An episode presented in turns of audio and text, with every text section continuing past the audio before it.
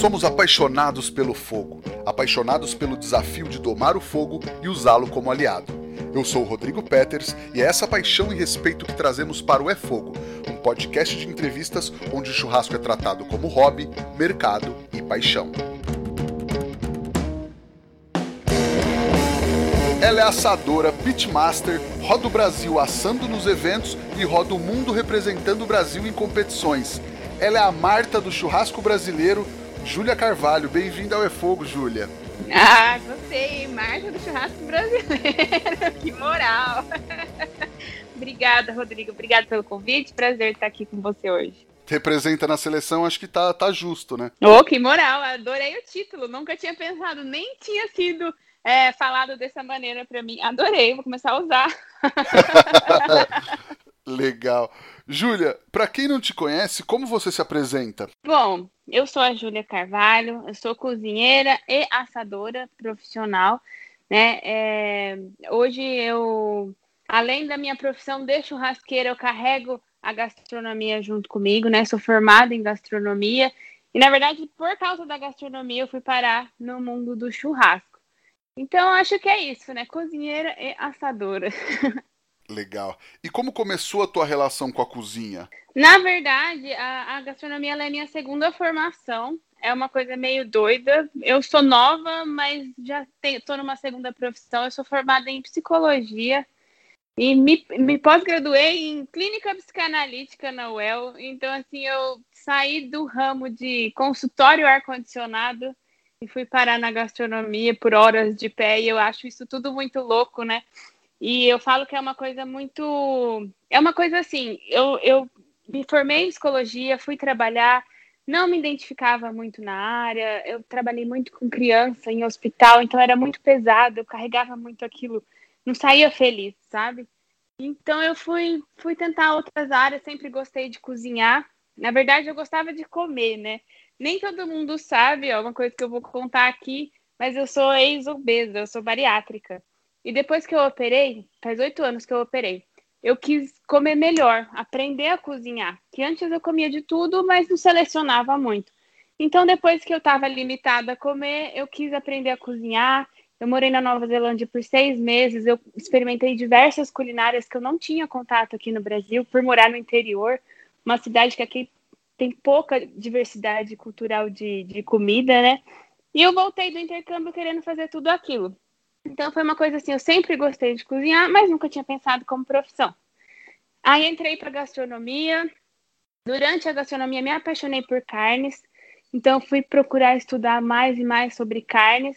Fiz um estágio nos Estados Unidos na cozinha de pesquisa e desenvolvimento do Outback. Na verdade é do Blooming Brands, que é uma rede de vários restaurantes, e um deles é o Outback. E eu fui mais para esse lado do Outback para aprender mais sobre carnes.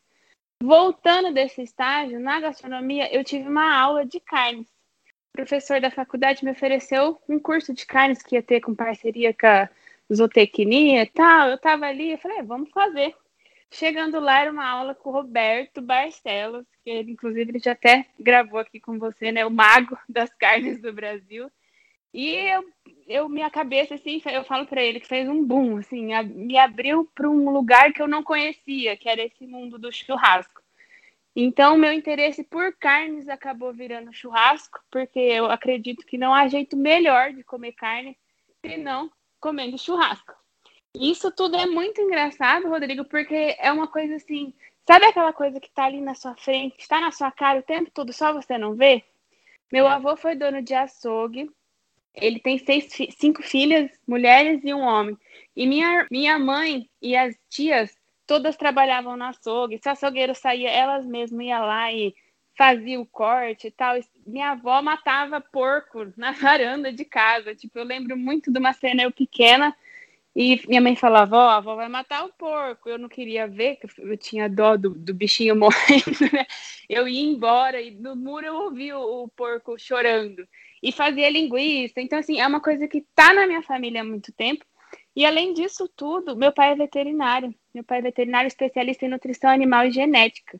Sempre me levou para as feiras de gado, para as feiras de carne, e eu ia junto para passear. Mas eu já tinha todo esse contato com esse mundo de carnes, mas nunca enxerguei isso como profissão. É muito engraçado, porque estava ali, na minha cara, o tempo todo, toda essa base, todo, toda essa história que eu já tinha, essa relação com carnes e, e churrasco, né?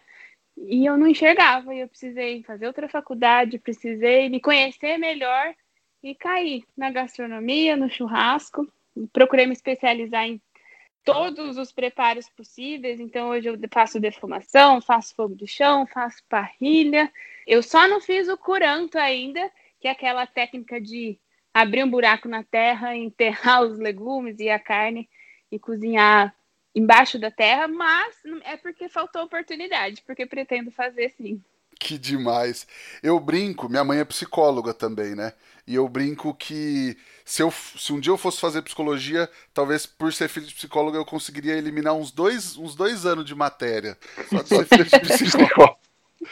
Mas... É mais ou menos isso, viu? Você foi o, o, o, experimento na prática, ela foi colocando tudo em você. É verdade, é verdade.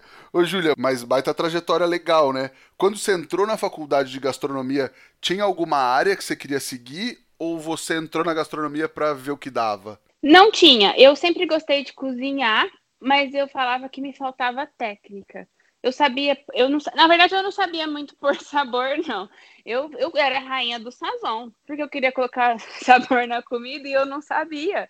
Então, tipo, eu usava muito sazon, pelo amor de Deus, vou me crucificar por isso, mas é verdade, eu não sabia cozinhar. Eu não sou daquelas pessoas que falam, ai, nasci na barra da saia da minha mãe cozinhando junto com ela. Não foi, eu demorei, eu fui, eu fui cozinhar com 18 anos quando eu fui morar sozinha.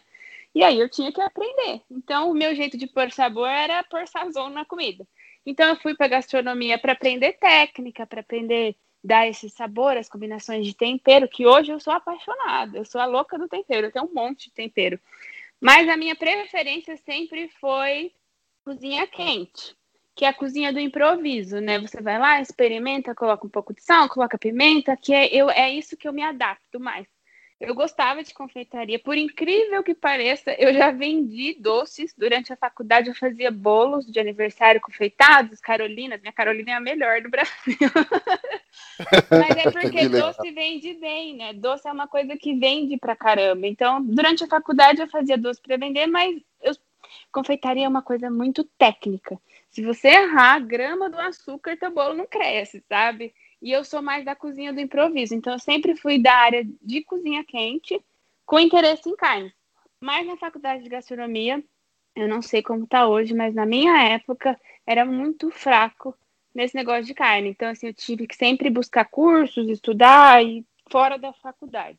Então aí, legal, você tava lá, teve aula com ninguém mais, ninguém menos que Roberto Barcelos, virou uma chavinha. Começou mal. Eu acabei de voltar de Botucatu do curso dele. É, o bicho é embaçado, né? Ele, eu falo que o curso dele é. Nos Estados Unidos eles chamam de one-on-one, que é aquela aula, é, aula de introdução, né? Então, assim, todo mundo que me pergunta o que, que eu quero, o que, que você quer que. É, o que, que eu tenho que fazer para começar nesse mundo? Como, onde eu começo? Eu falo, vai ter a aula do curso do Barcelos que é a introdução para o mundo de assar carne, de churrasco, de tudo. Você tem que saber aquilo que ele está falando. E aí você teve, é, não especificamente essa aula, mas uma aula com ele na faculdade.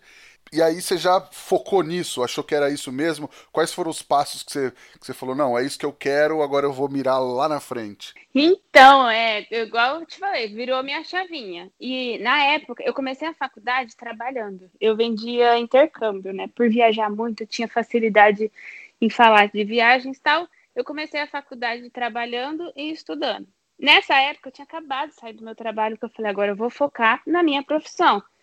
Então, eu estava, assim, disponível. Quando eu virou essa chavinha com o Roberto Barcelos, eu fui atrás. Eu fui seguir ele no Instagram.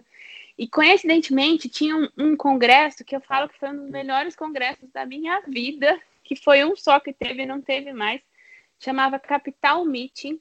É, a Berlota Joaquina, que foi a campeã do primeiro BBQ Brasil, ela promoveu lá em Brasília se eu não me engano, eram dois ou três dias de palestras com os melhores, inclusive o Roberto e outras pessoas que falavam de, de tudo, desde o gado até o, o abate, né? E é, workshop com os melhores churrasqueiros. Então eu peguei na cara e na coragem, fui sozinha para Brasília para ver qual é que era desse congresso. Eu nem sabia quem eram as pessoas, olha a vergonha. Mas quem que estava lá? Eu conheci Daniel Lee, Rômulo Morente, Carlos Tossi, Reinaldo Lee, Lígia Carazava, Paula Labac e mais um monte que eu nem consigo terminar de falar. Então, assim, foi um congresso com os melhores e eu tive a oportunidade de ter dois, três dias de aula com cada um deles. E foi um congresso um pouco pequeno. Então, assim, eu tive a proximidade de chegar. Eu fui lá, ia lá do lado, conversava, me apresentava. Netão estava lá, o Netão estava de auxiliar do, do Barcelos aquele dia, eu conheci ele lá. Então, assim, foi tipo minha apresentação para o mundo do churrasco. Aquele dia lá eu conheci todo mundo. E fui conversando com chefes, fui me interessando cada vez mais. Eu fiquei pirada. Aquele dia o Romulo fez um varal de paleta de cordeiro. Eu nunca tinha visto um churrasco de varal. Eu olhava e falava, gente, olha que isso, que maravilhoso. e aí foi aí que eu conversei muito com o Reinaldo Lee. A gente se entende. O Portela estava lá também, tinha muita gente. Eu conversei com o Reinaldo Lee, me apresentei, falei que eu era estudante de gastronomia e tinha interesse em aprender mais sobre o mundo da carne. O Reinaldo, super bacana, ele foi muito receptivo. Ele pegou e falou assim: então, semana que vem eu tenho um evento americano. Você quer ir de auxiliar me ajudar? Eu, claro, topo, na hora, né? Como eu te disse, eu estava bem disponível, estava bem interessada em focar nisso. Peguei e fui. Chegando lá, nada mais era que o Bárbaro. e como tudo era novidade para mim, eu não, não, tinha noção assim de que, que era um evento grande, um evento pequeno, que, que era legal. Eu só fui. Então, assim, depois desse congresso, eu tive minha primeira oportunidade de ser voluntária de um grande chefe, que foi o Reinaldo Lee. Ele, ele faz muito Korean barbecue, que é o churrasco coreano. Aquela vez a gente fez um assado de tira marinado, numa marinada de coreana, com picles de nabo. Eu falava, gente, é isso, é churrasco, mas é churrasco com toque de, de chefe. Eu nem gosto dessa palavra, mas é um toque gourmet. É um, é um churrasco diferenciado não é o churrasco que a gente está acostumado dentro de casa, né? Eu falei, cara, é isso, é isso que eu quero fazer pro resto da minha vida. Aí, nesse último ano de faculdade, eu fui, foquei. Como eu morava em Presidente Prudente, ficava bem caro para eu ir para os eventos, né? Então, eu tentava ir cada um mês, pelo menos, em um, ou cada dois meses eu estava indo. Fui bastante vezes com o Reinaldo, ajudei o Daniel Lee também, Trabalhei com a Paula Labac e na primeira vez que eu trabalhei com a Paula, ela gostou do meu trabalho e convidou para ser do time dela. Eu fiquei um ano e meio trabalhando como assistente da Paula, assim, rodei o Brasil é, trabalhando junto com a Paula. A gente aprendi muito com ela, ela é rainha do, dos varais, né? Então a gente fez três porquinhos, a gente fez varal de cupim, varal de aves. Então, assim, aprendi muita coisa com a Paula. Assim, foi uma puta de uma oportunidade estar perto dela. E, e nisso eu estava estudando aqui ainda e eu precisava me formar. Para me formar, eu, eu, como eu estava muito apaixonada nisso, eu queria trazer novidade, eu queria mostrar o que eu estava aprendendo na faculdade. Eu fiz o meu TCC baseado numa steakhouse com dry age. Hoje pode parecer, ah, normal, dry age. Mas isso, três, três, quatro anos atrás, numa cidade de 200 mil habitantes, 600 quilômetros de São Paulo. O povo nunca nem tinha comido draed. Já tinha ouvido falar, mas não sabia o que era. Depois eu peguei um, uma cervejeira, daquelas que todo mundo tem em casa, preparei um ambiente e fiz um, um draed de ancho, porque nem o jacaré inteiro com osso eu não conseguia achar aqui para comprar. Porque para fazer draed a gente precisa de uma carne in natura, né? E aqui na região não tinha ninguém que conseguia me proporcionar essa carne, uma carne de ângulo, uma carne boa com osso. Eu falei, bom, eu vou ter uma perda maior, mas eu vou conseguir fazer meu processo. Então, peguei uma peça de ancho, enfiei na cervejeira. Depois de 30 dias, a gente teve tempo de fazer teste, eu vi o resultado, ficou legal, ficou massa. Fui, me arrisquei, dei a cara tapa, morrendo de medo de dar tudo errado. E fiz meu TCC de Steakhouse em Dry Age e foi sucesso total, tirei 10, os professores ficaram assim fascinados com o sabor da carne, com o preparo, com a dedicação, né? Então, isso tudo assim só só me fez confirmar que eu estava indo para o rumo certo, sabe? Mas, poxa, professores modestos, né, que você teve também.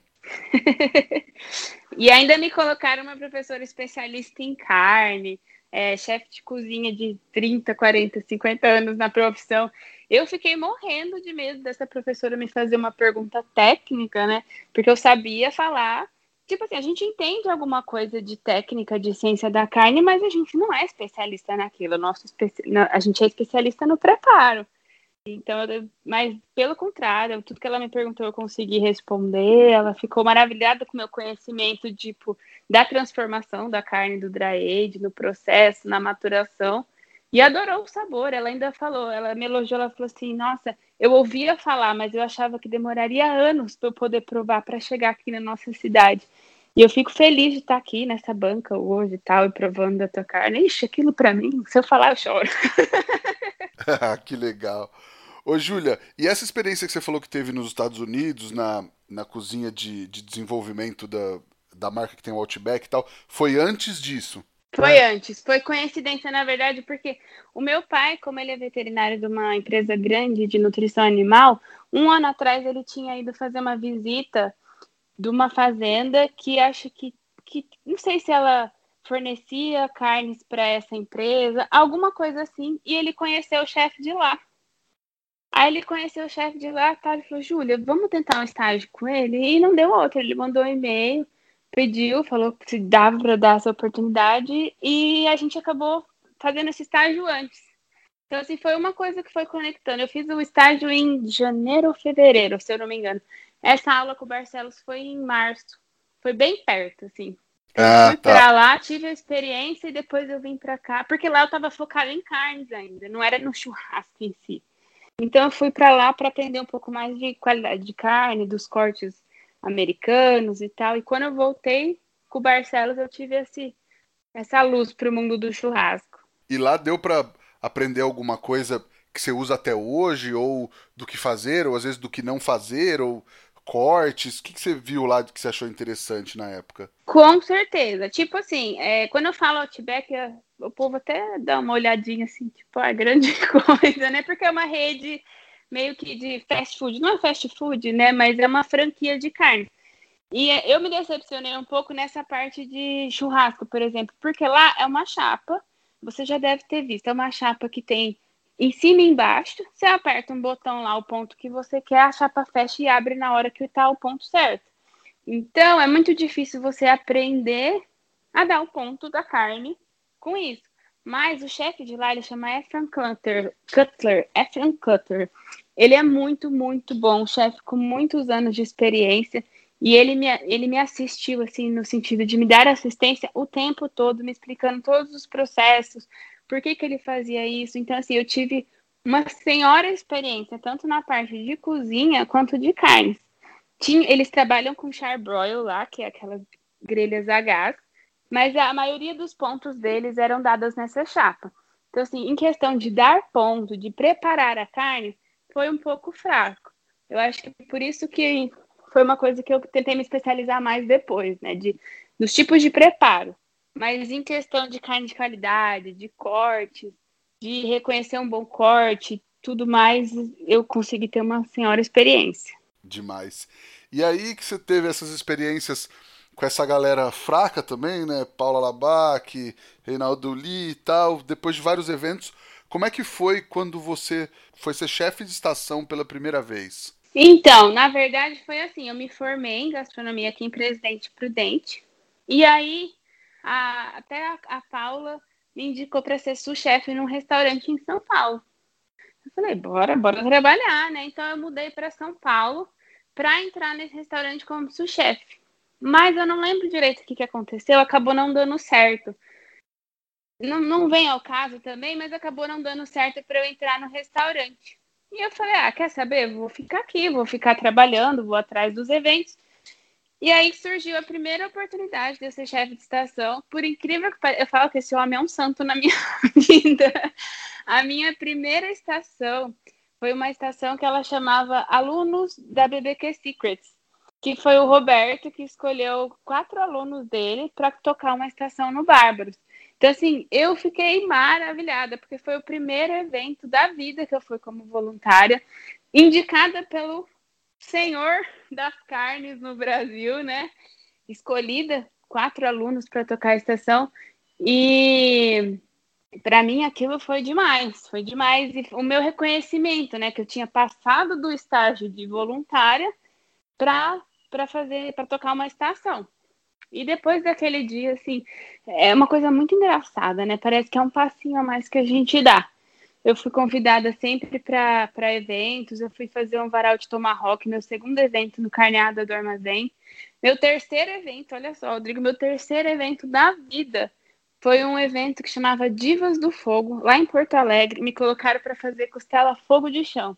Aí você imagina uma menina paulista chegar em Porto Alegre para os gaúchos fazer costela fogo de chão. Eu cheguei lá, assim, até nervosa, né? Falei, gente, esses gaúchos vão me matar. cheguei lá querendo fazer costela sem sal, usando carvão junto com a lenha. eu via que uns me olhavam, assim, meio de rabo de zóio. Mas eu achava, o que eu achei mais legal não foi nem essas olhadas desconfiadas no começo, né? Mas foi no final. No final do evento, depois que eles comeram, eles chegaram e falaram assim: olha, eu achei que você não ia fazer um negócio legal, essa menina, essa paulista fazendo churrasco, mas parabéns, sua costela estava muito gostosa, você trabalhou muito bem, não sei o quê. Então, isso para mim, nossa, foi, foi incrível, né? Ser reconhecida até pelo gaúcho, selo gaúcho de costelão de aprovação. Saiu aprovada com a costela, então. Isso aí. Ô, Júlia, e aí muita gente quer ser chefe de estação, divulga o seu trabalho para que isso aconteça tal. É, quais são os desafios? É só saber fazer carne para chefiar uma estação em um evento? Nem pouco, nem um pouco. Alguns vão até não gostar que eu vou falar isso, mas assim, chefiar uma estação é muito diferente de assar uma carninha em evento, é muito diferente de comandar uma cozinha.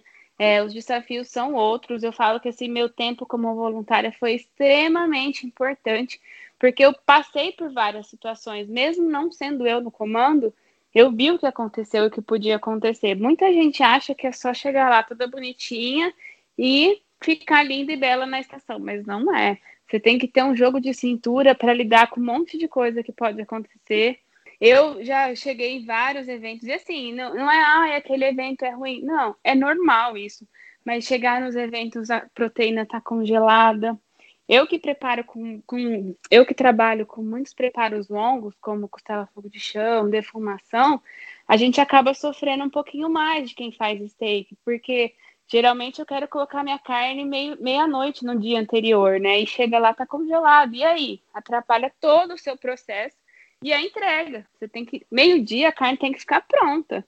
Independente se estava congelada, se não tinha lenha, se choveu, problema é seu. Você, é o, você é o chefe da estação e você tem que dar um jeito da carne ficar boa e pronta no horário, né? Lógico que é, tudo é conversável, a gente consegue lidar com as adversidades, mas você tem que estar tá pronto para tudo de ruim que pode acontecer. Pode ser tudo maravilhoso, mas você tem que estar tá pronto para tudo de ruim que pode acontecer. E também tem aquela questão, né, Rodrigo? Tipo, o evento abre meio-dia, geralmente vai até as nove, dez da noite. A tua carne que você está fazendo desde a meia-noite, se ela ficar pronta meio-dia, maravilha. E como você vai fazer para ela não ficar seca dez da noite? Então você tem que saber entregar com qualidade durante o dia inteiro também. Então são diversas situações que não é só essa carne. Requer muita experiência, jogo de cintura, é, escolhas importantes, né? Querendo ou não, você está lidando com 100, 200 quilos de carne e as pessoas estão pagando por isso, né? É uma responsabilidade grande. Sim, mas aí uma carne que está congelada, é, a hora que você chega lá, o que, que, você, que, que você faz? Ai, que pergunta! é o que ninguém quer falar. Né? você me joga em saia justa, depois sai assim na internet. Júlia falou que jogou água para descongelar. Mas o Bruno Salomão já contou que ficou de cueca, passou a noite de cueca com uma mangueirinha descongelando carne no interior de Minas Gerais no evento para conseguir também depois. Então. O Bruno é um abusado. Não, então, depende muito da situação. É, a última que eu lembro foi uma vez que eu achei 200 quilos de costela por dia e a costela estava congelada, mas ela era uma costela janela. Eu estava em Campinas e lá é muito quente. Então eu peguei, espalhei todas as minhas costelas, assim, é, sem deixar uma em cima da outra, tirei da caixa dentro do pacote. Fui tomar um banho no hotel, atrasou o meu preparo, eu gosto de fazer com tempo, sim, pelo menos 10 horas em fogo lento. Como ela é janela, a janela a gente consegue deixar ela macia pronta até 7 horas. Então eu fiquei mais tranquila. Aí eu fui, tomei um banho, a hora que eu voltei a carne já estava menos congelada. Mas tem hora que não tem o que fazer, a gente tem que jogar água, tem que fazer. Porque se preparar ela congelada, ela fica dura, né? Você não pode pôr uma carne totalmente congelada com uma, um calor do fogo de chão. Vai dar um choque térmico nela que vai ficar dura a carne no final, não importa o que você faça. Então a gente dá um jeito dessa carne baixar um pouco a temperatura antes de começar. Legal. Júlia, e aí como surgiu o convite para participar do churrasco do Teló? Ah, o churrasco do Teló é um projeto muito legal. Na verdade, quem é o curador do evento é o meu namorado, que é o Brunão BBQ. Ele é de Campo Grande e o, ele tem amizade com o Teófilo, que é o irmão do, do Michel Teló, que é o empresário dele. E o Teófilo convidou ele para esse projeto, né? que é um, é um projeto. A gente tinha 14 eventos esse ano, que é um projeto que envolve o show do Michel Teló em grandes hotéis e resorts no Brasil inteiro. Então, assim, é um final de semana, um pacote que as pessoas compram. E no sábado tem o show do Michel Teló com churrasco. A gente já fez, o Bruno fez duas edições antes, que eu não estava, e depois a gente fez Itu, fez Caeté, fez Foz do Iguaçu, e tem mais 14 para vir a hora que, que a gente tiver liberado. E é um projeto muito legal. O Michel é um artista incrível. É um show bem intimista, sabe? Ele, ele passa uma paz, uma, uma tranquilidade. as pessoas estão ali, estão no resort, estão aproveitando, ainda come uma carninha da melhor que tem. E é, é bem legal, um projeto bem legal. Para quem não conhece, procurem conhecer, porque é um, é, um, é um evento bem legal de participar. E é diferente de um evento de churrasco, assim? Não sei, pela quantidade de gente ou pela, pela variedade de, de opções? Qual que é a diferença? Não, ele, ele é bem parecido, na verdade. O que muda é, assim, por exemplo, Foz a gente fez num, num hotel que era um. Como é que chama? Um beach park, é um parque aquático. Então as pessoas estão de biquíni, estão ali na piscina, vai ali na piscina, vem, come uma carninha é muito mais família, tem muito pai, mãe, criança, porque geralmente estão passando um final de semana com as crianças. Mas a, a ideia é a mesma, é open food. É, a gente geralmente trabalha de cinco, seis estações, depende do, do público, e a gente tenta sempre escolher. Eu falo a gente porque o Bruno é curador, mas você sabe como é mulher, né? A mulher adora dar um palpite, então eu escolho muita coisa junto também. E a gente procura sempre colocar um fogo de chão, uma defumação, uma grelha, um frango, variar bem, sabe? A gente gosta de variar bem, mas é bem parecido com o festival de churrasco. O que muda talvez seja o ambiente, que é um pouco diferente, mais familiar, mais férias. Ah, legal. E aí, você faz todas essas técnicas. Você tem alguma preferida? Ou alguma que você gosta mais de fazer em evento? Ou alguma coisa que você gosta de que acha que se surpreende melhor as pessoas? Então, eu, quando comecei, todo mundo falava assim: ah, você tem que ser especialista em alguma coisa, as pessoas têm que te lembrar por tal preparo, não sei o quê. E eu sempre gostei muito de varar o fogo de chão. Só que eu estudei muito defumação, assim, é, anualmente eu visito Texas, eu fiz cursos nos Estados Unidos, eu já fiz vários tours por as melhores steakhouses, então foi o que eu mais estudei na vida, foi defumação. E eu falava, ah, eu não quero abandonar a defumação, né? E aí eu, eu até inspirada pela Paula, né? A Paula é uma mulher que o que você der para ela, ela assa. Ela faz de tudo e ela é, ela é muito boa em tudo. Então eu falei, cara, sinceramente, eu vou, vou fazer de tudo.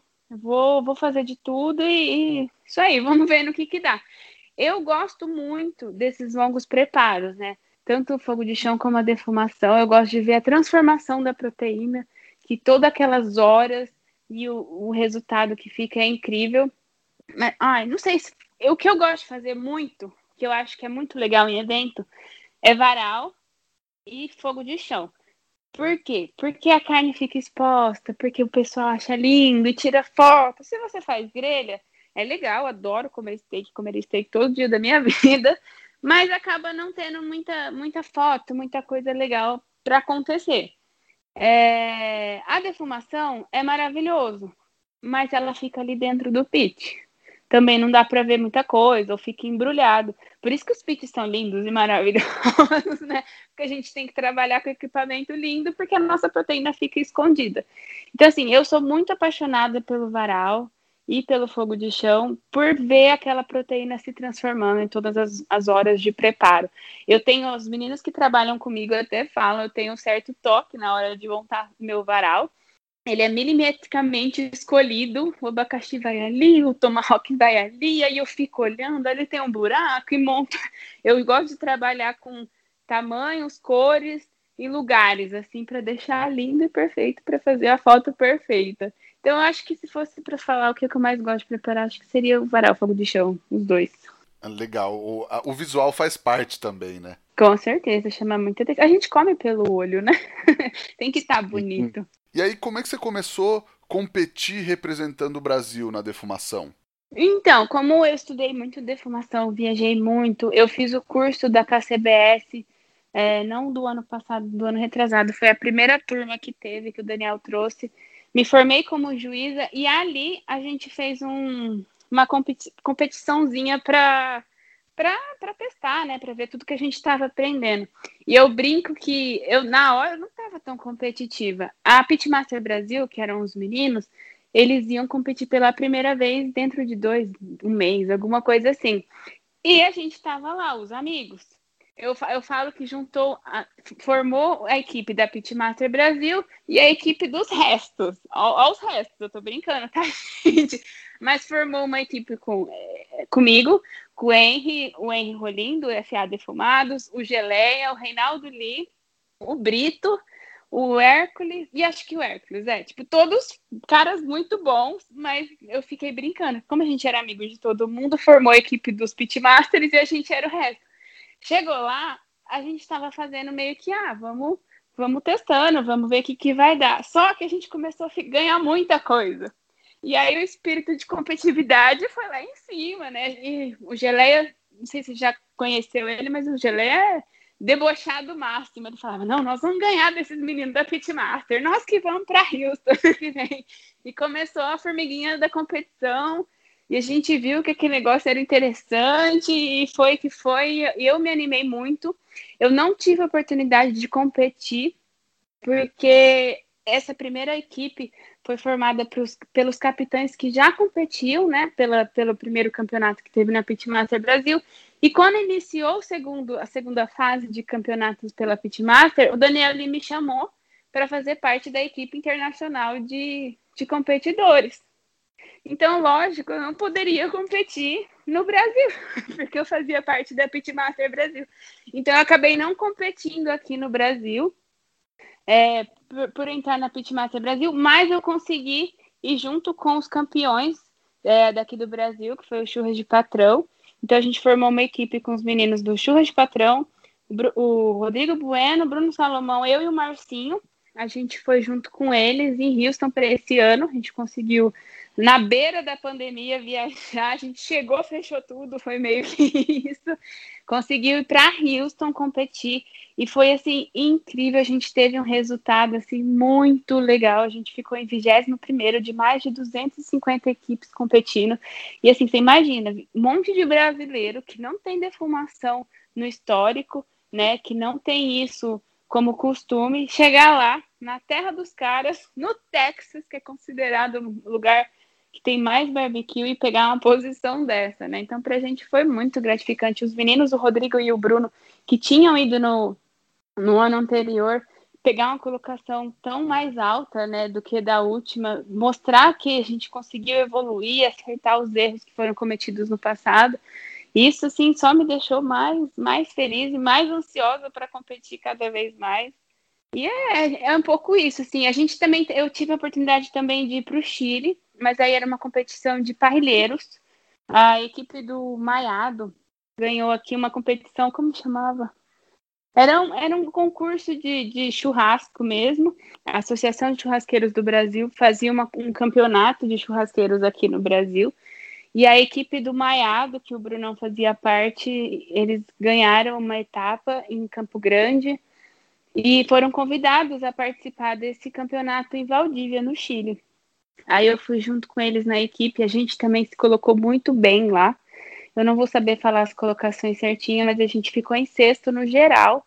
E assim, só gente muito boa do mundo inteiro. Tinha gente do Líbano, da Suécia, tinha os chilenos, tinha argentino. Então, assim, eu, todas as vezes que eu competi, é uma emoção, assim, muito grande. É um encontro de culturas, é um aprendizado, é uma coisa, assim, muito louca. Eu, toda vez que puder, tiver oportunidade, eu quero, sim, competir, principalmente internacionalmente, né? Eu acho que a gente volta com uma bagagem enorme. Nossa, com certeza, eu imagino. E tinha alguma competição marcada que vocês não puderam ir, que você não pôde ir por conta da pandemia? Então, esse ano a Pitmaster ia fazer mais, algum, mais algumas competições, né? Ah, tinha a, do, a da Austrália. A pessoal do Churras de Patrão ia para a Austrália em maio. Essa eu não ia conseguir, ir, porque eu tinha evento marcado. Mas o pessoal do Churras de Patrão, junto com a Pitmaster, eles iam para Sydney competir na Midstock. Não puderam ir por causa da pandemia. E aí, assim, tudo foi acabou fechando, né? Mas o Daniel planejava, assim, algumas competições esse ano pela Pitmaster Brasil, porque os, campe os, os campeões da, das brasileiras teriam oportunidade de competir ano que vem, né? Então acabou não rolando. Mas assim, minha, minha exclusiva, não. Se eu quisesse, eu poderia ir junto com os meninos da Austrália, mas eu tinha eventos. Assim, a gente que trabalha com eventos, a gente tem quatro finais de semana no, por mês. Então, assim, querendo ou não, a gente já tinha uma agenda assim pré-fechada. Tinha vários eventos do Teló programado, tinha vários eventos da Kings programado, fora Bárbaros, fora outros eventos é, que acontecem uma vez no ano que já tinham chamado a gente também. Então, assim, por causa da pandemia, a gente perdeu mais eventos do que competição em si. Sim, nossa, imagino. E aí, no nosso momento, Nelson Rubens aqui, você é. já falou do Bruno, ele é teu namorado e você falou que vocês se conheceram no meio do churrasco, né? Foi, foi. A gente namora faz dois anos esse mês, olha a coincidência.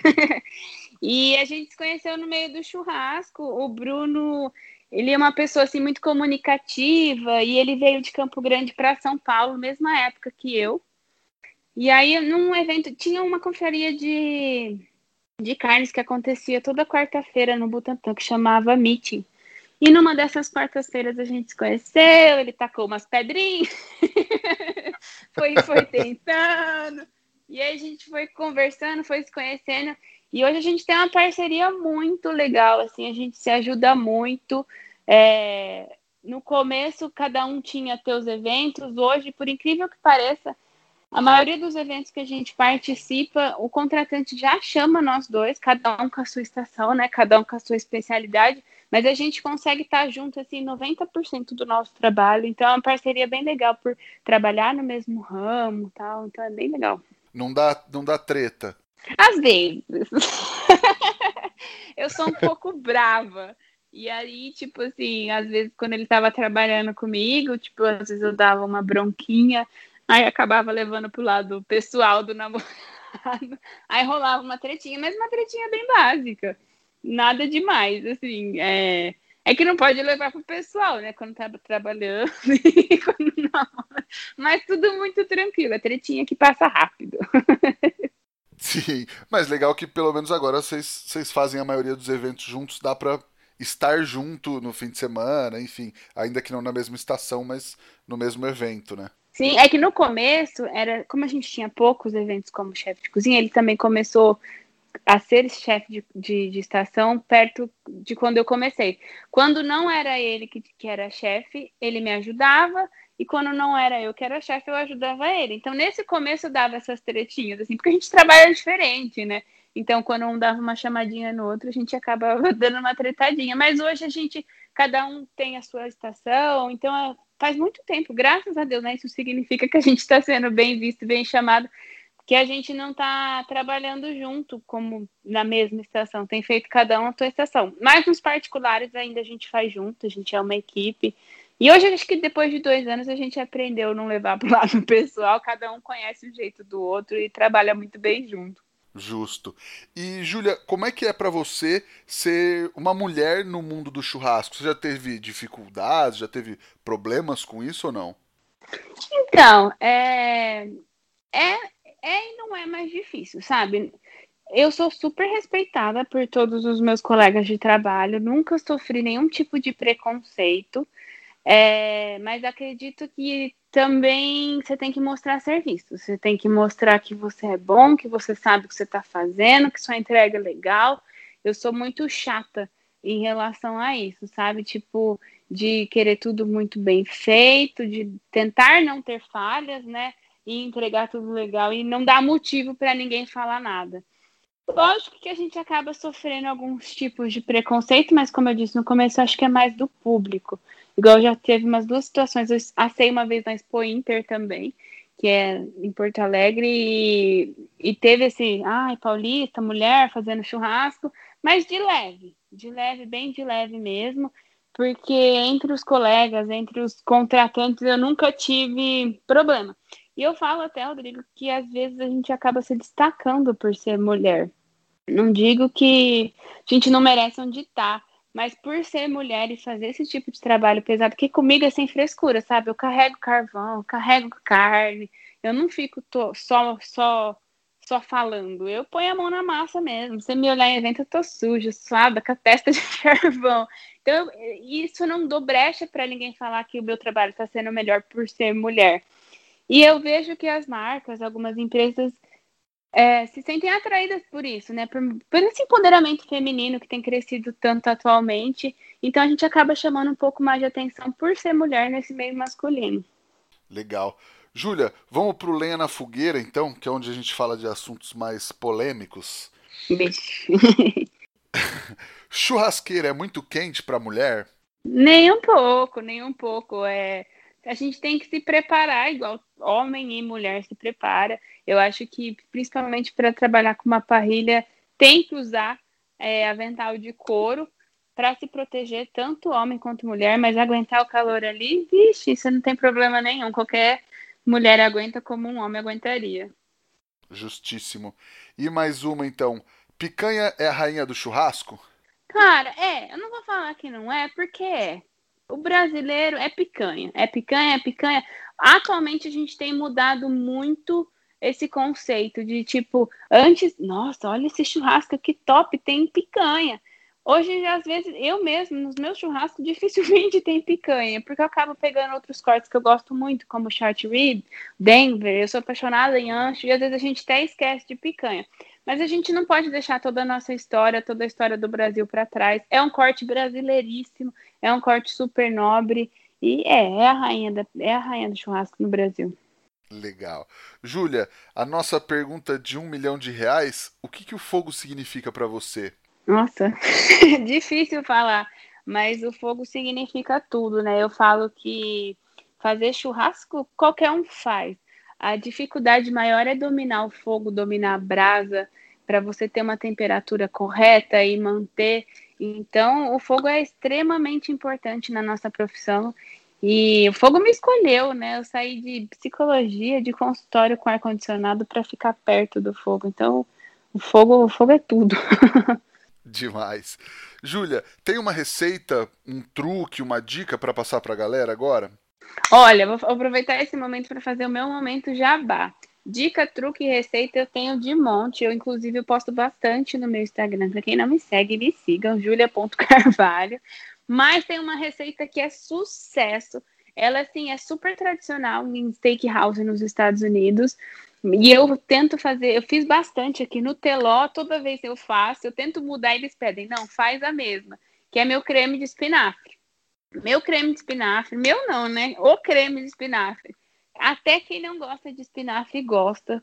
Ele é um creminho com muito queijo, creme de leite, espinafre refogado, que do lado de um steak, eu até salivei só de pensar, é muito bom.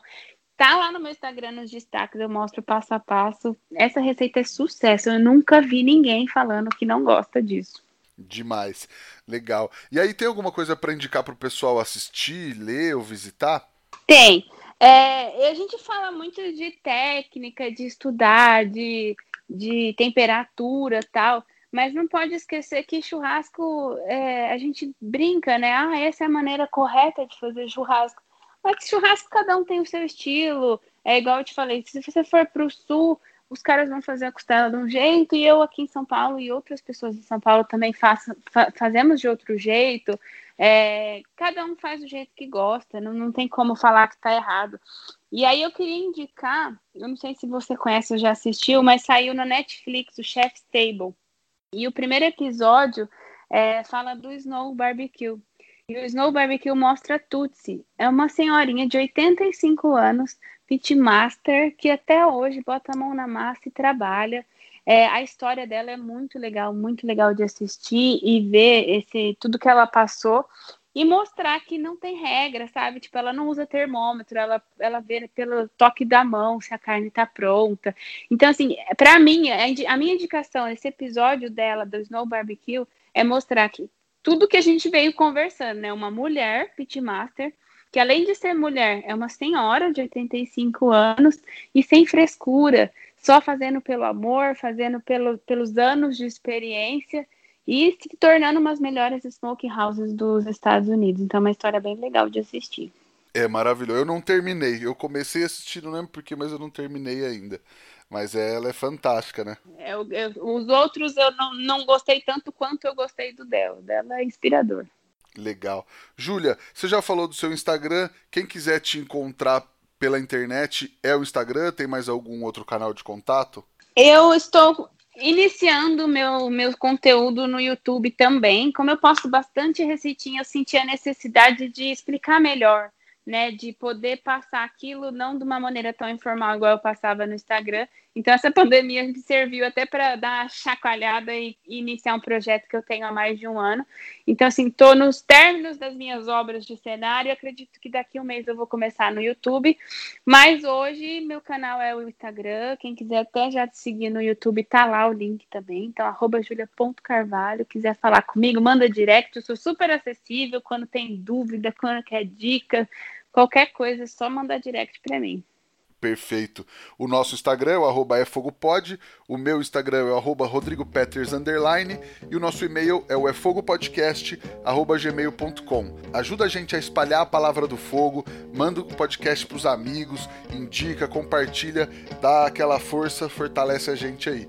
Júlia, puxa, brigadão pelo papo, eu gostei muito, aposto que a galera gostou muito também. Obrigada a você, obrigada pelo convite, de poder contar um pouquinho da minha história, de contar um pouquinho de quem eu sou. Muito legal o seu projeto, tenho acompanhado sempre, parabéns. Que legal, obrigado mesmo. E para todo mundo que ouviu até agora, muito obrigado também e até a próxima semana. Tchau!